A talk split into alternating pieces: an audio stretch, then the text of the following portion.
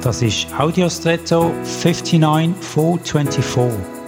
Hallo und schön hast du eingeschaltet.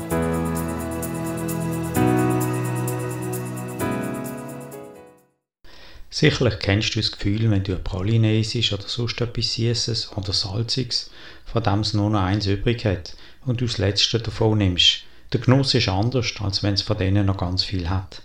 Die Exklusivität vom Einzelnen beeinflusst den Genuss, obwohl das eigentlich nur etwas ist im Kopf und nicht materiell.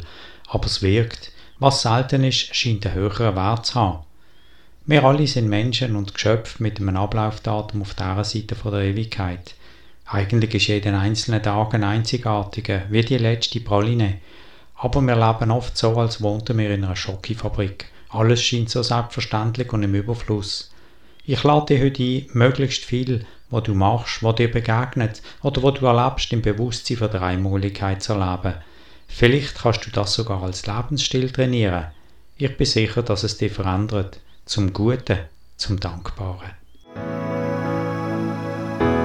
Und jetzt wünsche ich dir einen außergewöhnlichen Tag.